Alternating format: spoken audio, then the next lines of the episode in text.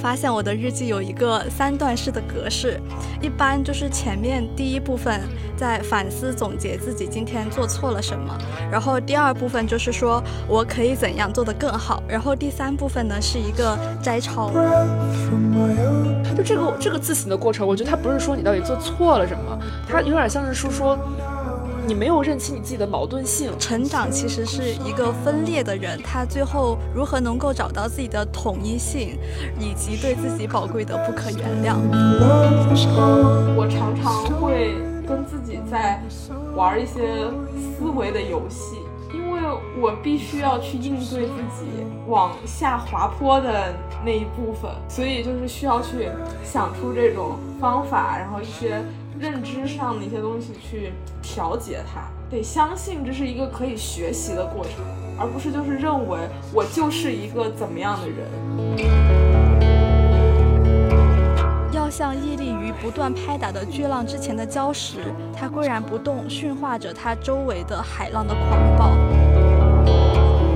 在过去那个时间点，我们其实意识不到我们最后会变得不一样，但是那个可能就是我们不一样的起点。然后我会在想，那从现在往后看，我们人生可能还有四五十年，那会不会有哪一个时间点是我们从现在往后人生不一样的拐点？Hello，大家好，欢迎来到新一期的不方时间，我是主播屈女士，我是小陈，我是小李。就是上次呢，我们三个人在北京吃饭，然后大家纷纷就聊起了一些最近的琐事，最后呢就变成了一个自我数落大会，大家纷纷在讲，嗯，感觉我最近又怎么怎么样不好了，感觉我最近又有什么样的东西就是不如从前了，然后我们就突然发出了一个疑问，是说。为什么每次当我们在回顾过去的时候，或者是复盘自己的某一段过程，或者是时间、生命的时候，我们总会苛责自己，总会发现自己有哪些不好，而总不会发现自己有哪些成长。于是就有了这一期的主题，就是我们想讨论自省这个话题。我感觉，嗯，自省这件事情在中国文化还是蛮有根源的。从《论语》里面讲“吾日三省吾身”，到。后面荀子，然后到朱熹也都有强调，就是怎么样自省，然后怎么样就无有则改之，无则加勉，就有这么样一个很深远的传统。不知道大家最近一次自省是什么时候？哎，其实我也没有特别明确的那个界限是什么时候，然后只是只有那种印象比较深刻的，比如说今天点了一个外卖，然后它有很多餐盒，然后我可能下意识就会想。嗯，好像又用了很多这种塑料的这种产品，是不是不太好？就是我都不会把这种算作是真的是自省，而是是可能自省对我来说是比较需要一些深度，然后需要就是花费一些时间，你去呃自己跟自己对话的那个过程。所以我可能上一次自省就是呃是跟我。妈妈就是我跟他发火了，然后，然后在这个发火以后，其实我会觉得他是一个人际交往上的失误，然后因为就是我认为的失误嘛，所以我才会很很认真的去仔细想他到底是为什么，我我我为什么会发这个火？我觉得原因就是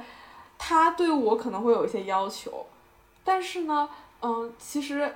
不不一定是什么都要按照他的要求来。就我只要自己不按他要求做就行，我其实不用管他怎么说，但是呢，我又强硬的很想要去改变他的观点，然后让他去承认我自己的这套规则也是可行的。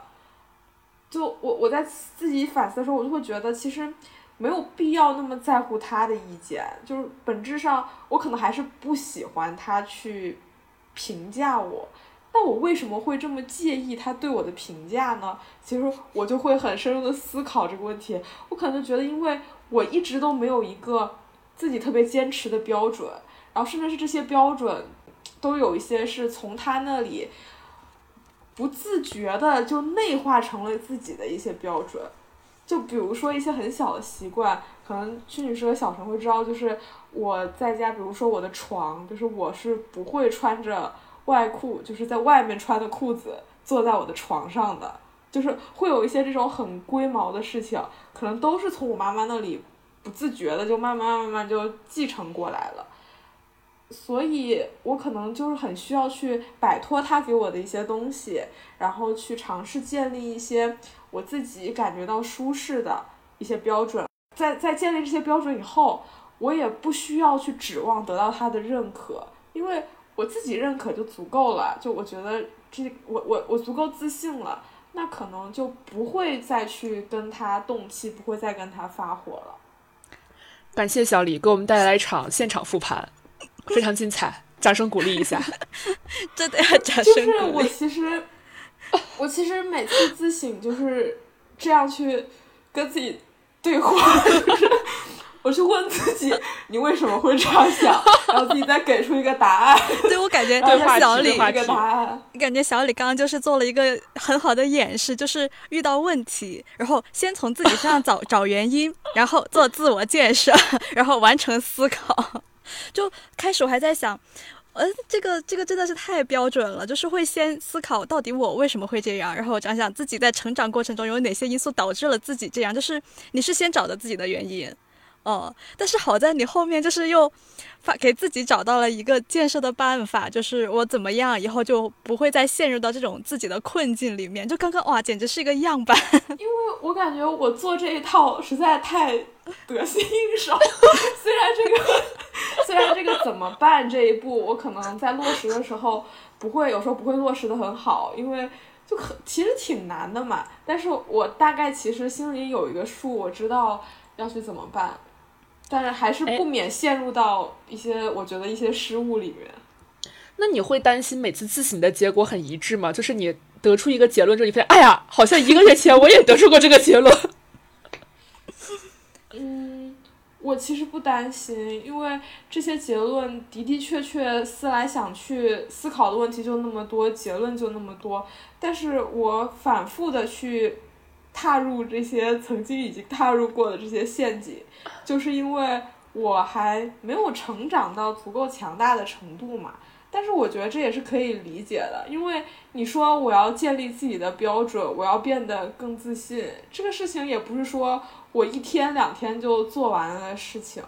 而且我我也会觉得，比如说我怎么样才能在我妈妈面前会变得更独立。那我是不是要先挣到钱呢？就是不是要经济先独立呢？然后我我是不是需要找到属于自己的事业？就我觉得这是一个很漫长的过程，所以想通了以后，就虽然会得反复得到相同的一些结论，但我并不会因此而感到沮丧。哦，但这里还要补充一点，就这个故事的背后也不仅仅是一个完整的理性的小李，他也曾经在电话里痛哭流涕。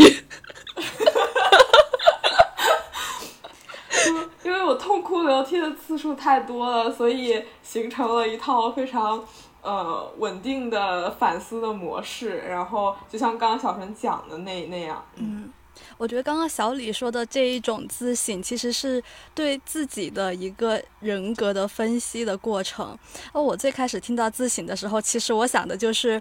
自我反省，就是有点类似于就是。后悔的那种心态，哎呀，我今天又做了个什么什么，我真的是怎么怎么样，就是把自己痛骂一顿那种感觉。我现在就要自省一下，就是我们本来要讨论这个，但是我到今天晚上讨论之前才翻出了我的日记本，因为我知道就是要在哪里找自省，就是在我的日记本中。然后我刚刚在看我日记本的时候，就简直就是，就可能快要笑撅过去了那种。这个本子是从嗯。一六年的时候开始写的，我看一下，第一篇是一六年的九月二十二号，那就是我大一的时候，然后他一直写到了二零二一年，二零二一年的八月三十一号，就是这个时候我已经本科毕业，在研究生，就在这个过程中，我翻了一下这个本子，就是内容最多的大概占了，嗯，有一大半的是在二零一六年，就是刚刚入学的时候。在那个时候，我发现我写日记的时候，每天都在自省。我的天呀，我就是都被自己惊呆了。最开始的就是我写日记的第一天，就是写了三条：一，中午要好好休息，好好吃饭，睡饱觉；二，要做好事前要想清楚，不要好心办坏事；三，不要为未来的烦恼而烦恼。就是给自己 写下了三条，就是人生 格言。现在想想都觉得这些话很有道理。然后后面的每一天，我几乎都在反思我那一天做的不好的事情。我不翻日记都不知道我还做过这么多，就是我自己觉得很否定的事情。然后。我还发现我的日记有一个三段式的格式，一般就是前面第一部分在反思总结自己今天做错了什么，然后第二部分就是说我可以怎样做得更好，然后第三部分呢是一个摘抄，就是 我当天。我觉得你这不应该叫做日记，你这是忏悔录吧？我确实感觉我写了一个忏悔录，就是。哎，我现在看到就是又很好笑，又很心疼自己，怎么那个时候就就这么看不惯自己呢？然后到一七年的时候，有一篇日记，我我当时在日记里写了，就是你好像在日记里面都在说假话，你在骗自己，就是你呃总结了自己的错误之后，总是立立了一个就是你觉得怎样更好的这样一个形象在那里，然后。他就只是被放在那里了，但是他下一次总结又这样，就是，呃，从那个时候开始，我在往后面看的时候，其实我好像就很少在写我那天有什么事情做的不好，然后我就会把它变成一个记录，就是我今天做了些什么事情，然后我看到的，我体会到的事情，我感觉，呃，一直到最后一篇的时候，晚上就是没睡觉，但是。我也不知道那天为什么没睡，就是已经到了，它只是变成了一两句话的心情记录，就是我自己的一个日记记录的过程，从反思到觉反思。我觉得好像在在这个过程中，我就是比较，嗯，网红的一句话会说和自己和解，就是前面他是很苛责的那种状态，到后面就是发现了苛责没有意义，就不苛责了，然后就开始变成朴实的记录。就感觉最开始你可能会告诉自己，我应该要怎么样，我我我必须得要怎么样，然后就其实当你这样说的时候，就是已经潜意识就在否定说，我不够，我做的还不够好，那我要更进一步。对，就是当有一天你发现你翻整一个本子里面都是在骂自己的话的时候，肯定是出问题了。嗯，那曲女士呢？其实之前可能是没有这个特别稳定的自省的机制，但是呃有迹可循的是，我在心情特别差，以及就是熬夜就是睡不着觉，可能在两三点都还就是思绪万千的时候，我有时候为了解决这个问题，我会选择写一些东西。大大部分写一些东西的这个时刻，几乎就是我自省的时刻。然后我翻了一下，在呃本科上大学期间，我应该是有两三次，就是可能时隔大概四五个月吧，大概是从可能一九呃一八年开始到二零年之间，可能每隔四五个月会有这么样的一次。研究生之后也差不多是，我看了一下我这个时间的这个，我每次都会写一个日期，之后是拿手机写的，因为可能躺在床上懒得下来了，就是写了一些。也差不多是平均三四个月吧，就会有一次这种，整个在心情非常 down 的时候，为了解决自己很 down 的这个问题，然后进行了一些呃自省，然后这个自省的内容也几乎都是负面的，就是，但这个负面它不是说指的是我做错了什么，而是不断在剖析我自己的的价值观和价值体系是不是有问题。我在今年四月份的时候就在剖析我的这个。就是类似于价值，嗯，怎么讲？就是如果你的价值观可以浓缩为一句话，就是形成一句话的价值取向的话，然后我之前会一直说，呃，我也在节目里面说过好多次，但现在就是那就那天我很怀疑这个事情，然后我就进行了很多反思，就是说，呃，不要做你认为就是对和错的事情，而是要做你不会后悔的事情。然后那天我就反思这个事情，我就觉得这句话是有问题的。因为这句话的问题就在于，就是这句话它只适用于一些及时的选择，而不适用于一个深思熟虑的决策。就是尤其我是一个非常喜欢找补的人，所以我会在未来将很多的情形合理化。那么我在未来，我其实会忘记我到底错过了什么，失去了什么，只会记得我什么时候勇敢过，做出过努力。所以这让这个就是别后悔这件事情变得非常的虚无，就类似于你做了任何事情，你未来你都不会后悔，因为你的合，因为你后期会不断的给你自己合理化。所以我就想觉得，那哦，那不后悔这句话，我觉得它没有办法支撑我去做大的决策。我就希望，我就觉得这个价值体系它是不稳固的，或者它是我自己蒙骗我自己的方式。我觉得，我觉得它该它需要补一些东西。然后我在思考，那需要补什么呢？就是我一直在对我的这种。就是如果有什么东西支撑着我的一些核心的这个做事的是一个指引的话，我一直在修正这个事情，就是在过去和到现在都在不断的修正这个东西，然后也在反思一些就是自己的个人特质上的问题。就这个这个自省的过程，我觉得它不是说你到底做错了什么，它有点像是说说你没有认清你自己的矛盾性。就是，或者是你你你你没有认清你你自己的真实性，就是你虚构了一个你自己，然后啊这个就是我，然后你给了他一个人生格言，给了他一个奋斗目标，这么做你就 OK 了，就是就是你习惯于将你对外展示和去就是讲授的那一套东西，它有可能。跟真实的你是有冲突的，就它不是一个完整的，就是真实的那个逻辑可能不闭环，但是你习惯了将那一套当成了真实的你的那个状态，然后当你细细的去琢磨你的那个真实的你的那个部分的时候，你就会发现啊，它原来有这么多补不上的地方，然后你就开始补补补。我我听下来的一个问题是，那为什么不可以就相信自己的直觉呢？就是凭借你相信自己的一些直觉做出来的选择，真的是存在一些问题需要去纠正的吗？就是你原来一直在这一套体系下，其实你生活的还不错，然后你的很多选择，其实在外人看来也都还是合理的，它没有特别出格的那种事情。那你为什么会去质疑你之前的这套形式的方案呢？我觉得不是质疑。因为，嗯，怎么说呢？就是我，我是我，其实，在做决定的时候，我是不会想这么多的，我是不会想这么多复杂的事情。就像刚刚小李说，我可能就是就做了这个选择。但是，这是现在你复盘，你要复盘你当时做这个选择的逻辑是什么？你不能说我复盘的结果是我当时就做了这个选择。那这样的话，对你的未来不会有任何的指导意义，而且你也永远不会发现你。做错了还是做对了？就是你不能说我相信那个时候的我，然后因为人生是很漫长的嘛，可能你离那个选择线只过了一年，或只过了半年，你现在还远远不能说这个选择是就是的，他就他完完全还没有盖棺定论。所以我觉得我我我做这些就是这些自省，虽然我相信直觉，但是你也想知道直觉背后它也是有一套价值体系的支撑的，它是你的很多经验的汇总和你很多。就是你你在下意识的价值排序，它所形成的这个直觉，就我我不觉得有完全的直觉，但它最终还是一个你的综合，就我相信它是你综合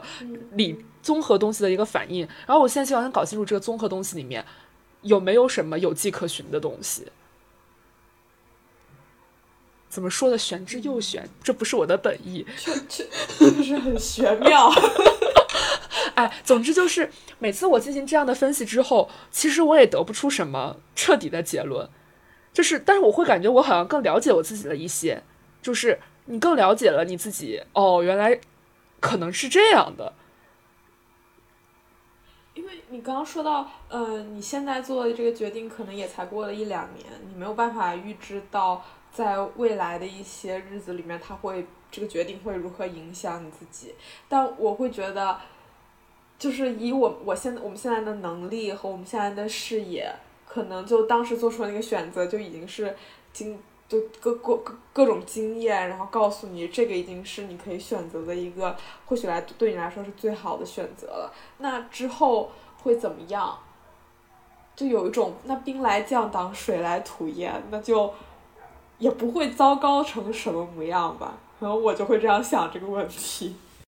就是好像从。曲女士刚刚讲的那种感受，我又想起之前听到的一句话，就是说，呃，成长其实是一个分裂的人，他最后如何能够找到自己的统一性，以及对自己宝贵的不可原谅。我现在好像还没有完全懂到那句话的意思，但我隐约感觉就是你在去看。呃影响自己选择的那条价值是什么，然后你甚至在呃尝试着去质疑那条价值，或者去分析那条价值产生的原因的时候，你其实就有一点呈现出这样一个分类的状态，就是呃。认识自己，然后把自己当成别人再来判断这个自己，然后你可能在最后你说你要去找，就是这些因素里面哪个是就是你的价值排序什么，就是你在这个过程中其实就是去完成那个把分开的那个又再合起来去统一的那样子的一个过程，然后呃你去把它合起来这个过程中，有时候就因为我们现在。可能真的认认识自己的能力挺有限的，我们的经验也很有限。那那一段你就会把它当成就是这是我在那个年纪做出的选择，宝贵的选择，不可再更改的选择。我感觉就是有这样一个体验在里头。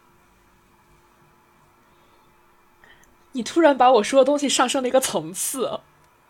这句话我就是没懂，所以我就一直把它就是。我都写下来记着，然后有时没事我就会去看一眼。我觉得有时候需要这样一句话，或者是一些别人思考凝聚下来的东西，来来引发自己的一个思考，就是把自己的经验填进去，去理解那个东西。你们会做一些长时段的复盘吗？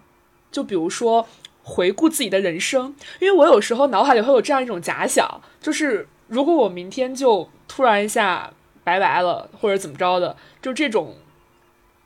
无论是就是世界末日、世界这种自然的这种结果，还是我个人的意外，巴拉巴拉，就是不不讨论细节。在这种情况下，我有时候会想，就我脑海中啊，有时候会放电影的一样，放这个你的一岁、两岁、三岁，然后到二十岁、二十一岁，就是这样放电影的放你的一辈子这种感觉。你们有过？这样的部分吗？或者是在这样的过程当中，你们会想哪个哪个环节对你来讲是很重要的吗？我其实有一个很不好的习惯，或者是一个思维方式，就我在就是你说这种过电影的时候，我只会记住那些最痛苦的、最难过的，就是最无助的时候，所以一些那些快乐的闪光的时间。没有，也不是说没有发生过，就是我很难第一时间就把这些记忆给唤醒。就我需要很多辅助的一些工具，比如说我去看看手机里面之前的照片，嗯，然后去翻一翻聊天记录，然后，嗯，就大概需要一些这种外界的力量，然后帮我去唤醒这些记忆。但是过去的一些，比如说就是你。深夜就因为什么事情，那天真的一宿没睡着，然后就是那件事情，可能我会记得很深刻，所以我就其实不太愿意去做这样的一个走马灯，然后就感觉做完这个走马灯，我就想，如果有一个按钮，人生重来，按还是不按，就是很 笃定的就拍下去了，就会重来吧，就这种感觉。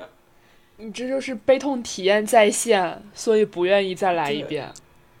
对对对，我感觉这也是正常的，就是，呃，在你生命的河流中，只有那些石头会激起水花，就是这种感觉。你抽了多少鸡汤？日记本摘抄没白写呀。我我在写今天这个嗯这个主题的时候，其实就是真的是看了不少鸡汤。我就是在自己写呃自省的过程中，还看了一些，就是什么沉思录啊。然后曾国藩日记，我感觉自己已经就现在已经被深刻的洗脑了。但是刚刚曲女士说这个东西，我自己就是有很明显的感觉到有一些事情，就是我会在某一个时刻忽然意识到我自己的某一种性格是因为小时候的什么什么样的经历，或者是因为谁而形成的。就举一个例子，就是呃，我。可能现在会比较相信，就是说一件事情，如果你不做会后悔，那你一定要做。然后我还能够想起来，我为什么会有这样子的一个信条，就是在我呃小的时候，我是和外婆一起生活的。然后有一次，就是她带我去理发店，他去理发，然后我就看到有一个呃有一个阿姨，她在卷头发，用那个卷发棒一次性的。我当时就看了很久，我跟外婆说我也想卷，他好像都带我走出了走出的店门口，他就说就是小朋友嘛，他肯定是一番说教不让我卷，她走到那个店门口，然后走回来，然后就说你还是卷一次吧，就是你不卷的话，你肯定以后一直都都想着这件事儿，然后没事儿有事儿没事儿就会产生这个念头。你卷一次了之后，就不管还是好还是不好，你至少心里面没有这个念头了。就是我感觉这件事情对应到了我现在的这样一个，就是你只要就是不做会后悔，那我就要做一下。我就很明显的找到了这样一个锚点，回去找，然后。嗯，然后也想起另一个，就是在看那个把自己作为方法的时候，因为他本来就是呃，向标对自己的一些研究方法和自己个人经验形成的一些呃访访谈嘛。然后他在里面也说到一个自己性格的形成，就他说他在田野访谈的时候，呃，就不太能够放松下来和大家打成一片。然后他去追溯这个原因的时候，也把他追溯到自己小时候，就是呃，因为他和他外公一起长大，然后他和住在旁边的邻居是有一定的就是家里的差距的，然后他的外公当时就会，呃，和周围的人表现出一种疏离的客气，就是有时候比如说邻居拿了什么东西过来，他表面上会客气的接受，但是他拿回家之后其实不会让他们吃或者用，就他们他觉得这个不太干净。然后如果是去邻居家里面。呃，玩就是邻居邀请他去玩，然后外公可能也不太答应，就是他说邻居表面上在邀请，但其实可能他，呃，你会造成麻烦给他们，然后你可能也并不是那么的受欢迎，就是这样子的一些呃行为会影响到他后面在遇到什么事情的时候，他都会先去想一些反面的事情，然后呃，在这个过程中他就不太能够去放松下来和别人比较。坦诚的交流，就他会设想一个不好的一面。我感觉这些都是在一些事情，它映射到了你自己的性格上面，然后再来审视自己的一个表现。我印象里特别深的是，嗯，就是每年回家的时候，然后有时候会跟一些老朋友们，就是可能初中啊，甚至更早之前的朋友们见面，然后大家现在都是过得非常的不一样，就是有。就人生道路，就是不知道在什么时候，大家就产生了一些不一样的一些变化。然后我有时候回去，我就觉得挺感慨的，因为就大家认识十几年，其实也互相有点像是，呃，虽然不是很紧密的联系，但是也算是间歇性的见证了对方的成长。我回去有时候会跟我妈聊天，我就会问她，就是你觉得，呃，我们为什么会形成这样的不一样的状态？因为在现在这个时间点上，哈，当然就是也是刚刚说的，还不能盖棺论定。我们现在就是还在上学，准备进入工社会，可能就是在嗯，以现在这个时间点，以一些刻就是刻板的方式，如果来决定一个人过得好还是不好，或者是成功还是不成功，那我可能是相对过得还行的那那一那一类人，或者是相对优秀的一类人。我就问我妈，你觉得呃，就是这是为什么？就是。就是什么时候，就是到底大家是怎么产生分化的？因为如果重新回到那个时间点，我觉得我们是一样的。就我，我感觉不到我们有什么差别。然后呢，我妈就会跟我说，呃，她觉得我人生到现在可能对我影响最大的一件事情，或者说是呃真正意义上改变了我的，可以说改变了我的人生吧，也许可以这么说的的一些事情。她觉得就是我考上了我们那里的那个高中。就是他觉得这个比我考上大学和研究生这个事情都要重要，因为就是我初中是在一个正就是比较普通吧，可能是一个区里面的一个比较好的高中，但是呃比较好的初中，然后但是我高中去了一个类似于我们那里的超级中学，就他觉得我从那个高中往后的人生其实都只是一个平均，或者是平均往上百分之就是六十到七十分的水平，我只是维持了一个。平就及格水准可能，但是那一次的选择其实对我来讲是一个，就是完全超预料，而且我现在就是也也无法复现的一个选择。就那个选择可能是真正的改变了我之后的人生的轨迹。他那么说，我突然一下有点豁然开朗，不知道为什么。就是其实我之后之后做的很多事情，可以说比较吧，或者说你参考那个坐标系，其实是应该是动态的。每人生的每一个阶段，你你应该去。参考的东西其实是不一样的，然后我就觉得，哦，那我我当时突然觉得我我非常幸运，因为我觉得我是在我还很懵懂的时候凭借着一些运气，以然后就是有点像走迈过了最难的那一关。其实之后的每一关可能都没有那个时候的对我来说没有那一关难。我发现就是我们几个，就小李他说自己。不太去回忆之前的事情，因为他好像对自己的这个自省其实是来自一种比较理性的判断，就是在他呃积累了别的一些经验，就是可能是从呃书本呀或者是呃其他地方学到的东西，然后来审视自己。然后我在回忆的这个过程中，就是把自己的小时候和我的成长环境来比较，看我怎么形成了自己。然后屈女士呢，她是呃，就是找到自己和同龄人之间的那个拐点和那个分歧点发生在哪里，就好像呃，我们这个就是自省的来源也是不太一样的。然后她自省的方式也是呃，和和妈妈的一次讨论，就是有有一个外部的视角。对我为什么会就是加入同龄人的这个视角？因为我一直在思考，就是现在一样的我们未来会怎么样？就是我每次思考过去的时候，其实都有点想给未来一些指引。比如说，包括我刚刚最开始说我在判断我过去价值体系，就是虽然是直觉，但我也想知道它的排序，因为我希望它是对我的未来有指导的。包括刚刚这个我跟我妈的这个对话，就是因为我会觉得那。在过去那个时间点，我们其实意识不到我们最后会变得不一样，但是那个可能就是我们不一样的起点，类似于这样。然后我会在想，那从现在往后看，我们人生可能还有四五十年，那会不会有哪一个时间点是我们从现在往后人生不一样的拐点？就我始终在在想，这个拐点可能是什么，以及它会怎么拐，以及它或者是人生它本来就不是线性的，它它它的它进入下一个阶段，或者是它的发展会怎么样？去计算，可能二十年后我们再来看这二十年，那会觉得哪一件事，就会觉得哪一个时刻有可能产生了大家一些未来道路的不同。就，但我觉得从现在往后看，我已经不会再用就是简单的可能成绩，或者是因为以后也没有成绩了，我的所有考试都考完了，或者是，或者是就是这种。嗯，分数这种很很量化的东西，那到时候我们人生道路的不同，我觉得可能是一种生活方式的选择，可能是一种就是你对于某一某一个价值理念，可能给他赋予了最高的权重，然后他引导你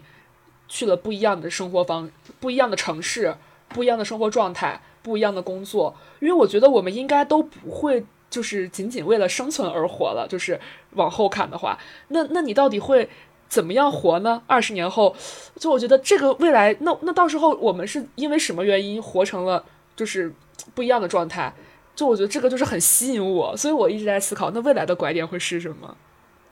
天哪，这个视角好人生七年啊！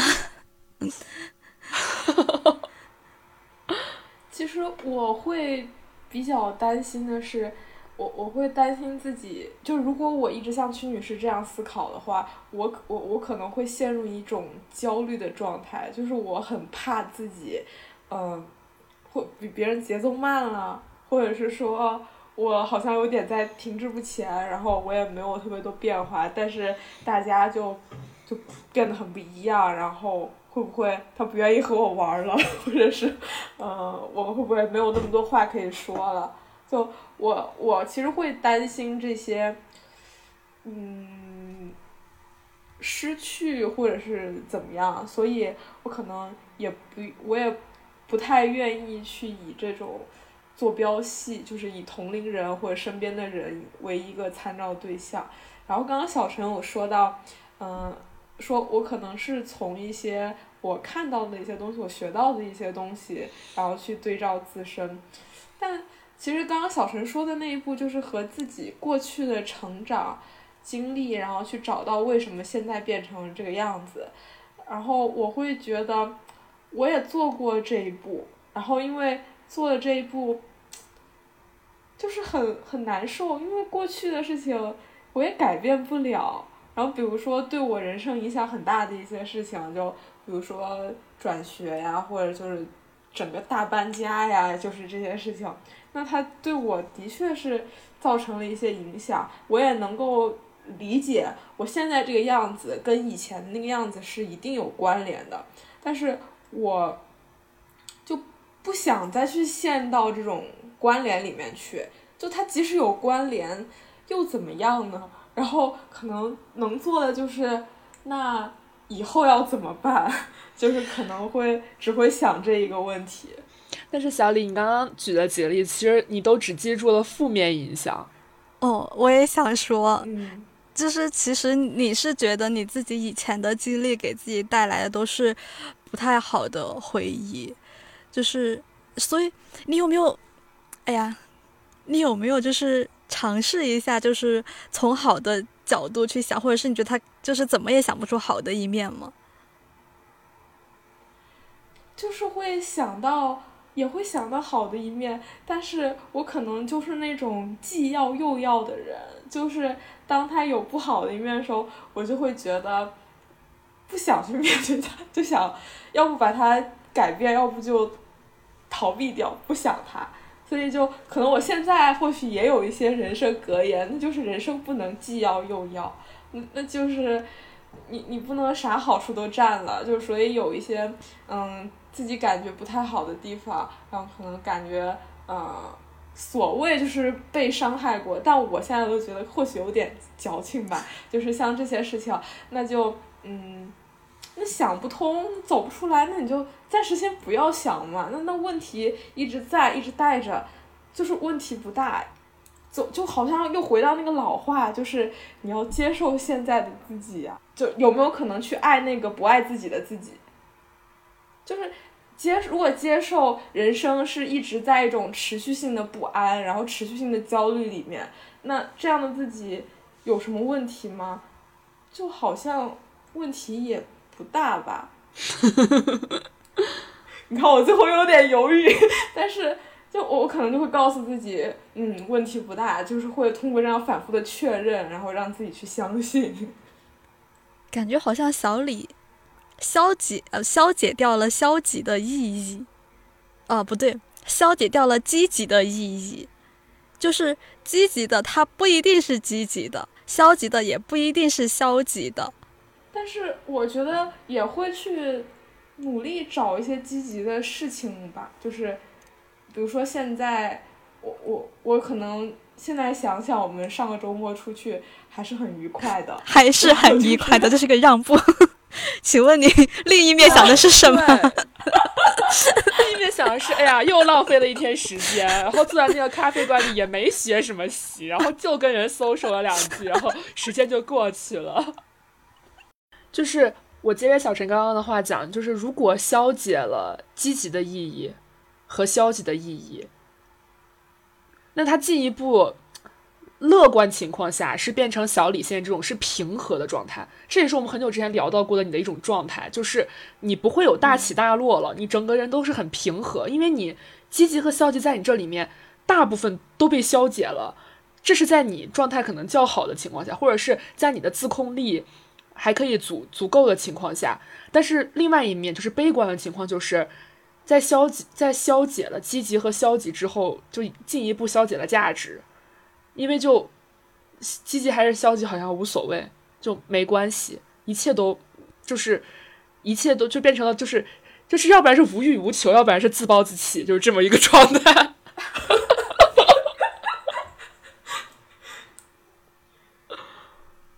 还是要努力去寻找一些积极的方面啦。就好像到下一个我们的那个问题，就是自省会必然导致积极还是消极？就是它有没有这种必然性？就我们刚刚的反馈来说，我感觉大部分是消极的，就是。就是你自省的过程当中，你几乎不会说肯定你做对了什么。我感觉这跟这个词语本身有关系。就是自省这个词，它的存在其实就有很强的这个居安思危的导向，就是有这个很强的我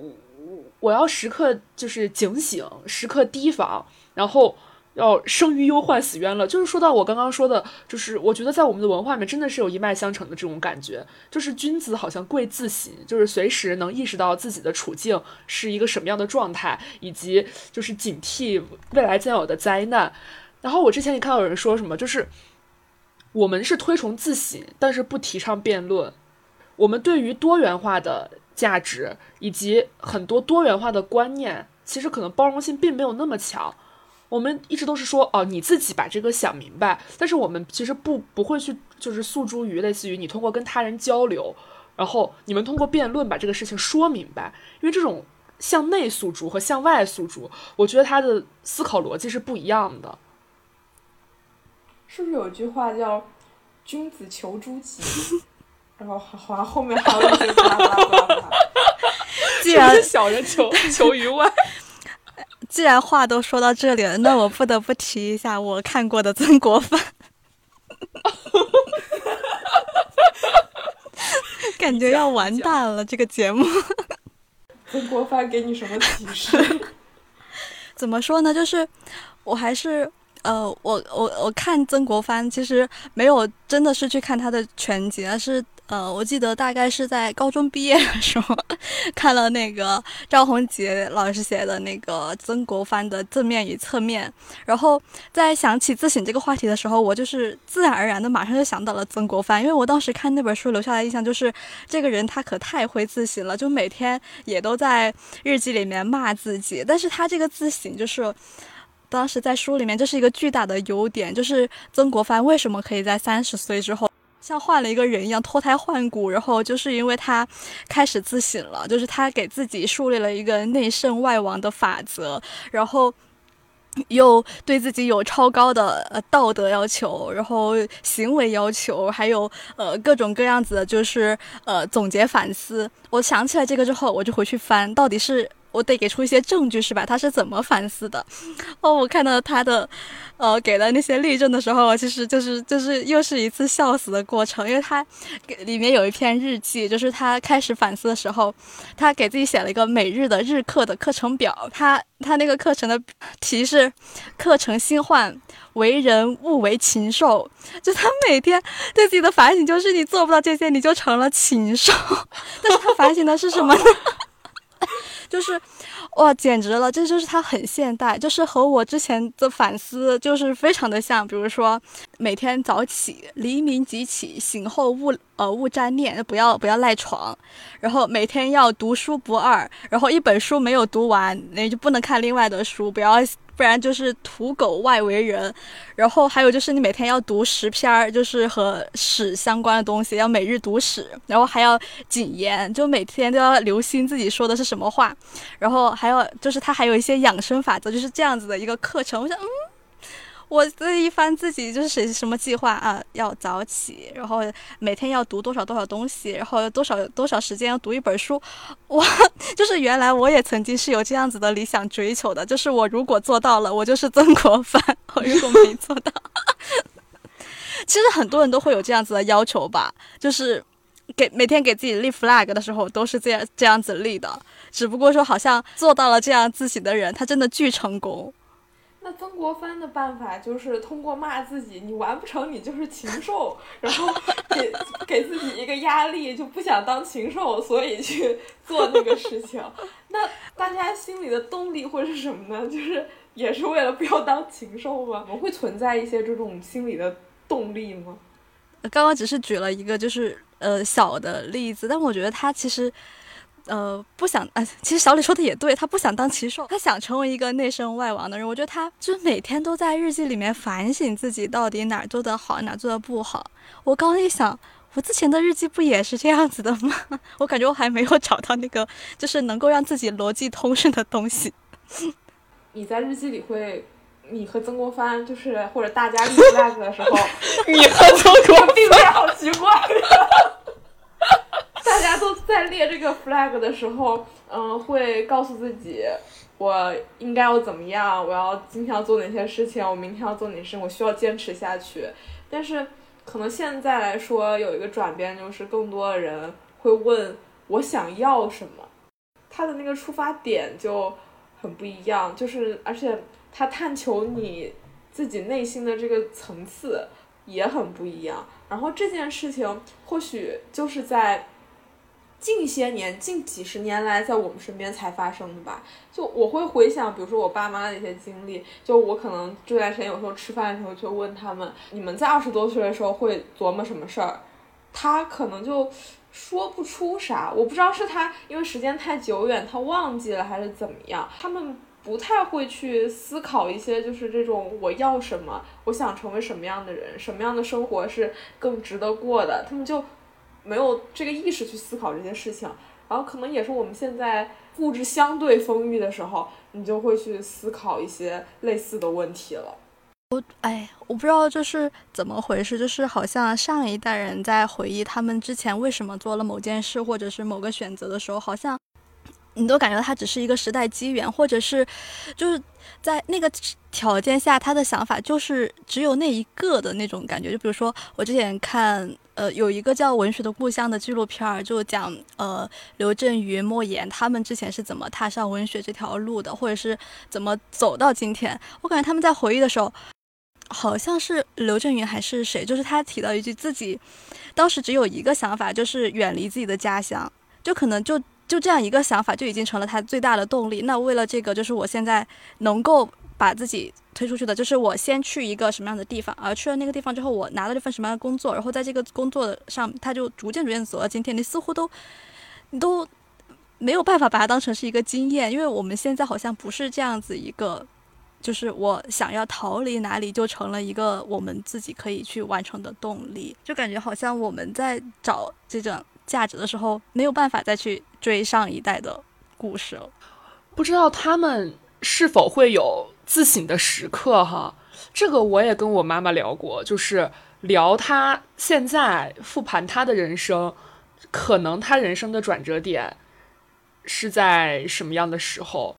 她会回答的很笼统啊，就类似于那大家就都那样干，好，那我也那样干，就是大家大部分的的答案都类似于这样的。我就会问她问的很细，我就会追问她，那你究竟是怎么做的呢？你也不是第一份工作，就是在第一个单位。第一个岗位就一直干干到了现在，你是换过工作的，换过公司的，甚至换过行业的，那你是怎么换的这个行业呢？你当时能预见到你的未来吗？我觉得他在当时可能对未来的预见跟我们现在一样，其实都是不清晰的，就是你并不是在走一条有就是明确的的终点的路，但是他现在复盘，他也能给我一些答案。我妈妈说，她觉得她这职业道发展道路的一个转折点，可能是她从企业里的这种只是做出纳和会计，然后去了事务所，而且，然后去完成了一些考试，就这个转折是巨大的，因为这个转折之后，她就重新适应了另外一套可能更专业化，然后更加的系统化的职业道路。如果她一直在待在企业里面，就是。不往不不不进行这个转型，不不去考试，不进行这个转型的话，那他可能就只是在不同的企业里面更换，就是不会有质的飞跃。但当时他做那个选择应该也是很困难的，因为那个时候我正在念小学，就是也是属于就是有家庭有小孩儿，小孩儿还乱七八糟的要管，然后你还要需要除了工作以外，你还要花很多时间来。准备这个事情，就当时可能这也是一个长期的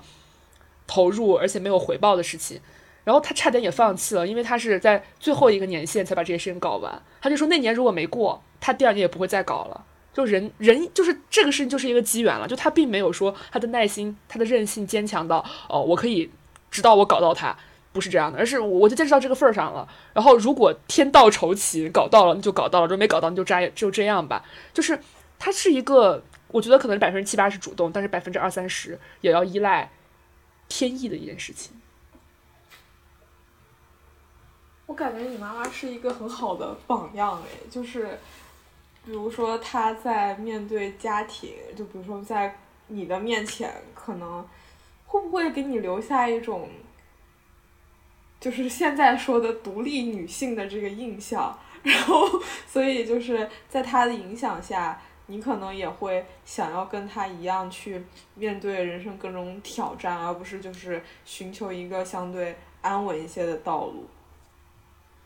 我觉得可能会有，就是能让我感觉到，你你你在很多个年龄段，你都可以去迎接挑战，就是你你要对自己的想象力再丰富一点，这种感觉。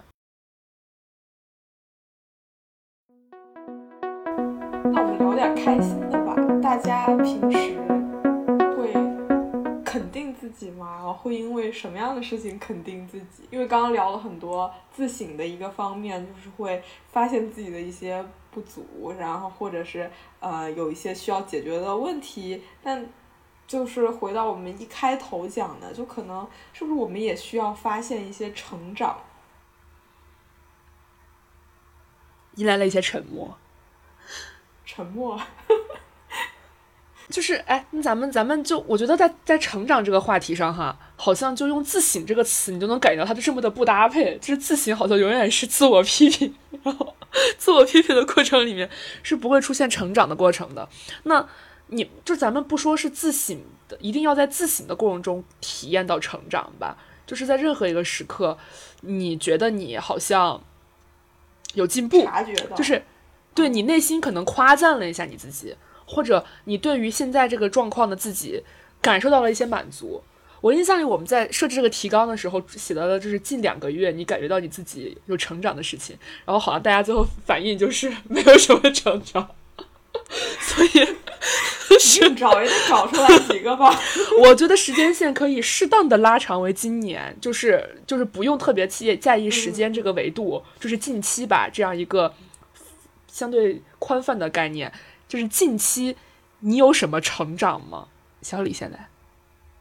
我怎么又 Q 我？就是我先来。嗯，就是最明显的一个成长，就是之前不是胖了一些嘛，然后就努力的去尝试控制饮食。但是我觉得运动好难啊，就是 没有运动没有坚持下来。但是就是吃的比较健康，然后还是瘦了四五斤。然后感觉的话，就是整个人是会变得稍微轻盈。我这个人就是一胖就胖肚子嘛，那瘦一点以后就明显感觉就是肚子变小了，感觉自己变健康了是一件很好的事情，就是要很笃定的说这件事情，就是。感觉自己变，本来想说的是感觉自己变健康了也是一件好事吧，但是现在就是，嗯，感觉自己变健康了是一件好事，吧，没有吧，就是一件好事。你为什么要用“感觉”这个词？因为你担心你不是真的在变健康吗？你好刁钻哦，就是说出来了嘛，没有什么实际的意思。为什么要抓住小李的口头禅不放？不是，这不是口头禅，这是一种消解消极和积极的体现。就是，嗯，OK，继续。然后你还有吗？不是因为疫情，大家普遍会感觉在家封闭或什么的有点 emo 嘛。然后甚至还出现了一个词叫做政治性抑郁。就我觉得我好像是挺容易会受到环境的影响的。嗯，但是后来我就换了一种观点，就我原来会觉得这些事情已经糟糕到极致了，就没有就是，但是其实事情不是这个样子的，还可以更糟糕。不是，我不是想说这个，我是想说，可能原来某些议题它很难唤起人们的讨论。但是现在这些糟糕的事情已经被摆在你的明面上，被大家看见了。就是原来那些藏起来的暗处的那些事情，它被曝光了，可能已经是在所有历史时期里面一个较好的程度了。就是事情没有我想的那么糟，而且。就那天，曲女士现在不是住在九仙桥附近嘛？然后我离曲女士家住的特别特别远，然后我就感觉那天要出门一趟就挺难受的，就觉得好远呀，就当时就心里有一点心理负担。但是其实应该尝试换一种思考的方式。如果我有朋友要去见面，已经是很好的事情了。如果大家住的更近一点，那不就更好了吗？要去肯定这件事情，首先它是一个值得开心的事情，然后你再去想，那那不开心的那个部分，说不定它是可以被改变的。就比如说以后会搬家，然后嗯，你搬到九仙桥，不是，就是只是一个想法嘛，就是会。嗯，可能以后会发生变化。所以就是你如果就如果是学习用这样一种句式去思考，就是现在怎么怎么样已经挺好了，那如果再怎么怎么样，那就更好了。就这样的思考方式可能会让人感觉到一些愉悦。这个不错。呃，就我会觉得我常常会跟自己在玩一些思维的游戏。因为我必须要去应对自己往下滑坡的那一部分情绪，嗯，对，所以就是需要去想出这种一些方法，然后一些认知上的一些东西去调节它。那有没有效？可能他得相信这是一个可以学习的过程，而不是就是认为我就是一个怎么样的人。啊，我觉得这个还是就是蛮困难，但又觉得蛮值得尊敬的，因为你其实是要用一些强大的意志力，然后从底层来改变自己的一些思维方式，就就是就是真的是要靠意志力去支撑。但是我觉得另一方面可能也会发现，人的思维其实是很容易被玩弄的，就是我们其实也没有我们想象的那样坚定，或者是。那样的不可改变，就我们其实是很容易轻易的被一些呃，你刚刚说的思维游戏，或者咱们用一个差点的词叫思维陷阱，就是我们是很容易被这些思维陷阱蛊惑的、玩弄的。你可能稍微换下来，你马上就有了一种新的感知，那说明我们自己本身的那个思维也没有那么的，就是不可改变、不可动摇。其实它永远是一个很有弹性、很有张力的东西。嗯，然后就。我的成长就总结到这里了，就是其他方面好像没有什么特别显著的，我感觉。你看，你应该说你成不，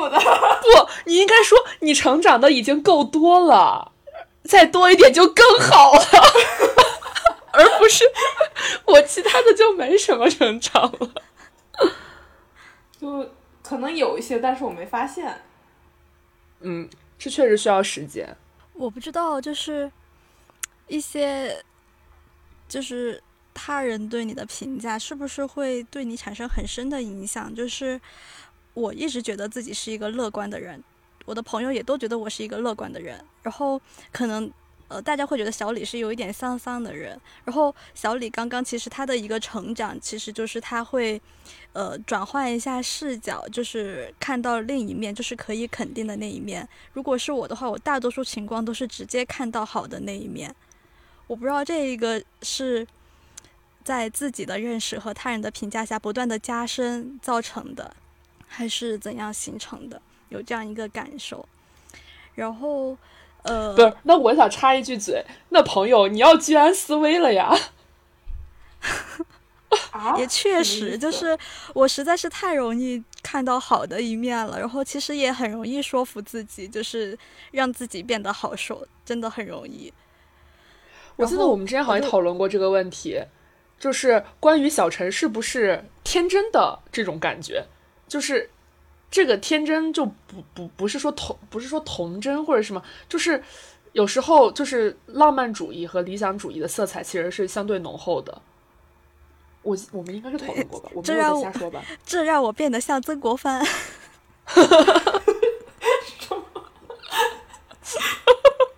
我们忘掉曾国藩好不好？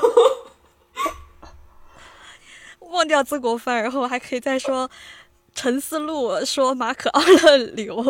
因为真的有时候，我嗯，就陈思路这本书怎么看它都像是一本鸡汤，然后我去翻的时候，我又在其中找到了自己，绝了。就在《沉思录》里面，我觉得奥勒留他体现出来，就是他对自己是有一个标杆的，就是会被经常引用的一一句话，就是每时每刻都要坚定的思考，就像一个罗马人，像一个富有完整而朴实的尊严，就这样一句话。然后他还有一段是说，要像屹立于不断拍打的巨浪之前的礁石，它岿然不动，驯化着它周围的海浪的狂暴。我感觉他就是这样一个。对自己的呃要成为一个什么样的人有一个标准，而且自己心里面有一个比较坚定的东西的这样一个人。然后他被形容的就是他是一个既温和又坚定的人。我觉得自己有时候也是想成为这样一个性格，会把他当成一个标准。虽然有时候就可能你在心里刻画这样一个形象，就往往就其实会有点脱离现实吧。我我在想自己最近有什么成长的时候，就想起我在之前做过一次反思。我之前会觉得说，呃，坦诚就是一个人最最好的品质，就是你很真诚的把你自己表现出来，然后把你的想法说出来，把你觉得对的事情做下去。但是。呃，我后来就是对这个的反思，就是其实这有时候是对自己和对他人不太负责任。就是你的坦诚，直接把自己甩出去，其实你就是不考虑别人的感受，不考虑自己的坦诚对别人造成的影响做的事情。就是你可以把一些特别直的东西稍微，呃，给它包装一下，或者是你思考一下它怎样可以，呃。去符合对方的一些期待，以后又不太违背你自己，就是你始终把自己当成一个处于一个环境中的、处于多个人的这样一个状态里面，而不是说啊，我做自己就好了呀。我感觉这是我对自己的一个反思。然后有了这样一个反思之后，我的成长就是 包装一下自己，或者是你稍微。呃，对，坦诚保留一点，不要太过于直接，其实也是一件比较好的事情，甚至是你成熟的表现。就是只有小孩才会什么都不思考，就是童言无忌。所以我觉得我的这一个成长就是学会社会法则，或者是应该去学习一些与人相处的法则。就我觉得刚刚小陈说的也跟，就是他一直看事情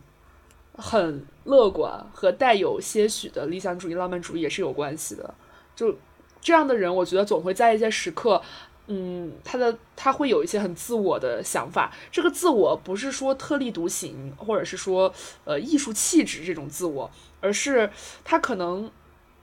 有一些对自己比较高的。价值理念的坚持，然后这个价值理念会显得有点不容侵犯，但可能在社会上就是可能没有绝绝对对的不不容侵犯的一些理念，就总都是一个协商的过程，就不是说让你降低道德标准，而是说这是最后就是进行了一些讨论之后大家都能接受的一个范围值。然后我其实还有一些。小成长，这真的是整总总结的成长。我感觉自己好像最近找到了一些节奏，可能是有大概比较大段的可以自己把控的时间吧。比如说运动，我真的是。好像找到了一点运动的快乐，就不是说啊我要减肥，或者是我要怎么怎么样，而是觉得好像运动它可以成为我的一个生活方式了。就是我现在会隔天去运动，然后或者是我每天早上起来会花十分钟做一个小的拉伸或者锻炼，就给给自己一些激励，就好像我达成了这个目标，我今天就可以很好的开始了。我觉得这也算是就是每天。给自己一个肯定的开始，我感觉就是最近的获得感还真的蛮强的，然后也是有养成一个习惯，就是最后睡觉前的十五分钟我会在读书，也不知道是因为那个 A P P 它刚好有一个十五分钟阅读的奖励计划还是怎么样，反正每天我会把我就把它变定成了一个目标，就是反正你睡前十五分钟你要刷手机你就看书，你也别不干别的，我觉得自己好像。呃，会对这种行为有一种天然的，就是肯定、向往，觉得它是一个特别好的事情。就是你能够坚持看书，或者是吸收一些东西。就我们有一个共同的朋友，就是他之前做的一些事情，就确实是让我们会为之赞叹的。比如说，他坚持每天写一千字，然后还坚持了超过一百天。然后他会每天读杜甫的诗，也坚持了特别特别久。好像这种坚持的正向的东西，就会让我们觉得他是一个特别值得肯定的事情。然后现在我会把这种肯定也放到自己身上，把它变成对自己的一个激励。而且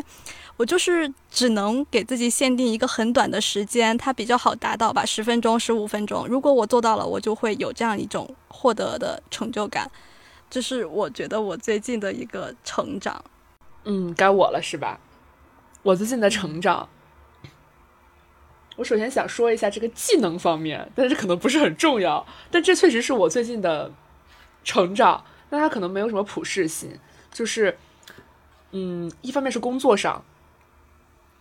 我学会了一些我本该早就学会的数据库的应用，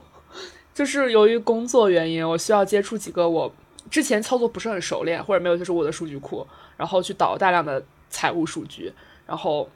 并且对财务的一些科目要进行更深的了解。其实这个有点像我们这个基本功的这种状态，但由于我之前的工作涉及到这方面会比较少，所以我一直处在一个懵懂状态，就是需要用的时候我去浅用一下，但我可能并不知道它背后的一些逻辑，还有它深层次的使用方式。那由于上一个月的工作跟这个方面。有非常多的关系，所以我就感觉我系统性的掌握了，就是，就是我借助这个机会，其实巩固了一些我的基础知识和基础技能，这种感觉，这其实会让我觉得还挺好的，就是它是我本来就应该会的东西。哦，还有一个这个技能方面，我觉得有可能是一个小成吧，就是我学习了一下调酒，如果它也算是一个技能的话，然后。嗯，像刚刚小李和小陈讲的，都非常的偏这个什么讲生活习惯这一方面，我感觉我好像没有什么成长，就实在是没有想出来。咱们也不强求嘛。对我，我觉得我可能还有一个成长吧，是人际交往方面的，就是我觉得，嗯，我不再畏惧主动了。可能你们会觉得我是不是本来就是挺主动的一个人？那可能是他这个主动的程度提高了。因为我之前其实对于一些嗯不是特别熟的人，我其实会畏惧主动去打招呼。就是比如说，首先去跟他，就哎，就举个例子吧，就一个呃，可能呃在办公室坐的离我不远的一个人，我其实知道他是谁，也知道他是。在哪个部门？但是我俩在线下没有打过招呼，就是，就我甚至也知道他的工作内容，因为他在我旁边工作，然后跟他老板打电话，就是我觉得我对他已经有很多了解，但是我俩没有打过招呼，他可能不认识我。然后以前这样的情况呢，我就会觉得那不认识就不认识呗，反正也不用认识，大家就上班嘛，无所谓。我觉得。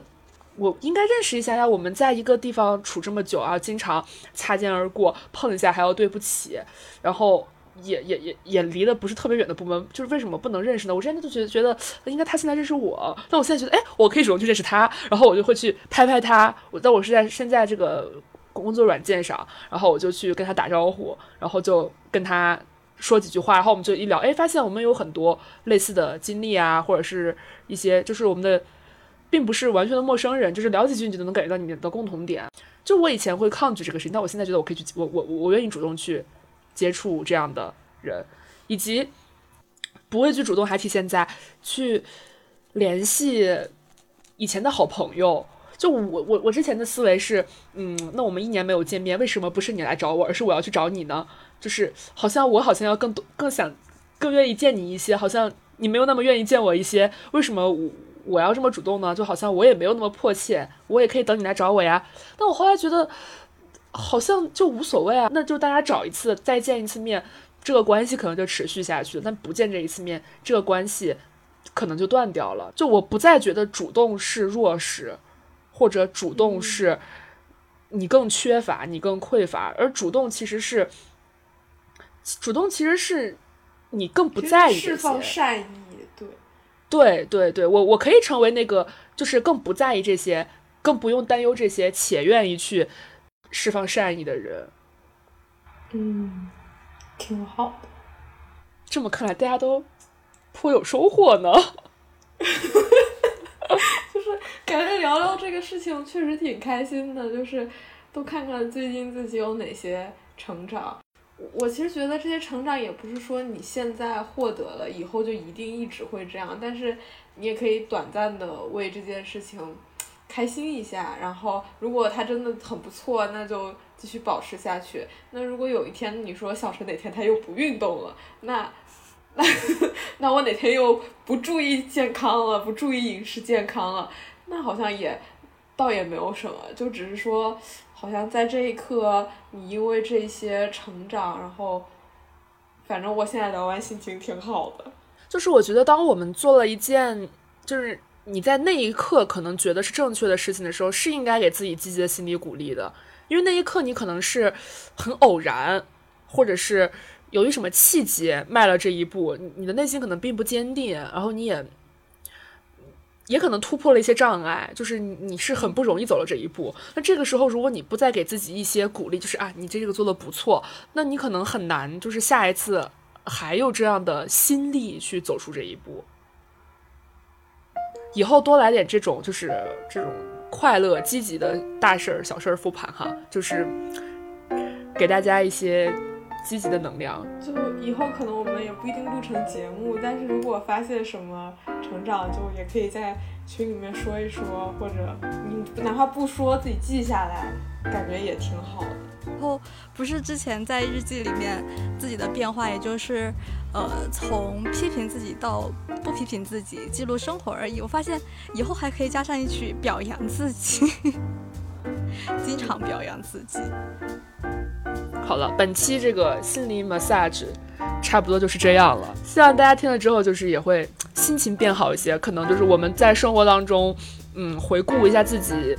有哪些成长这个问题，很可能是真的让你自己挺惊喜的。我觉得这是一些你没有发现，但是嗯一直在改变着的东西。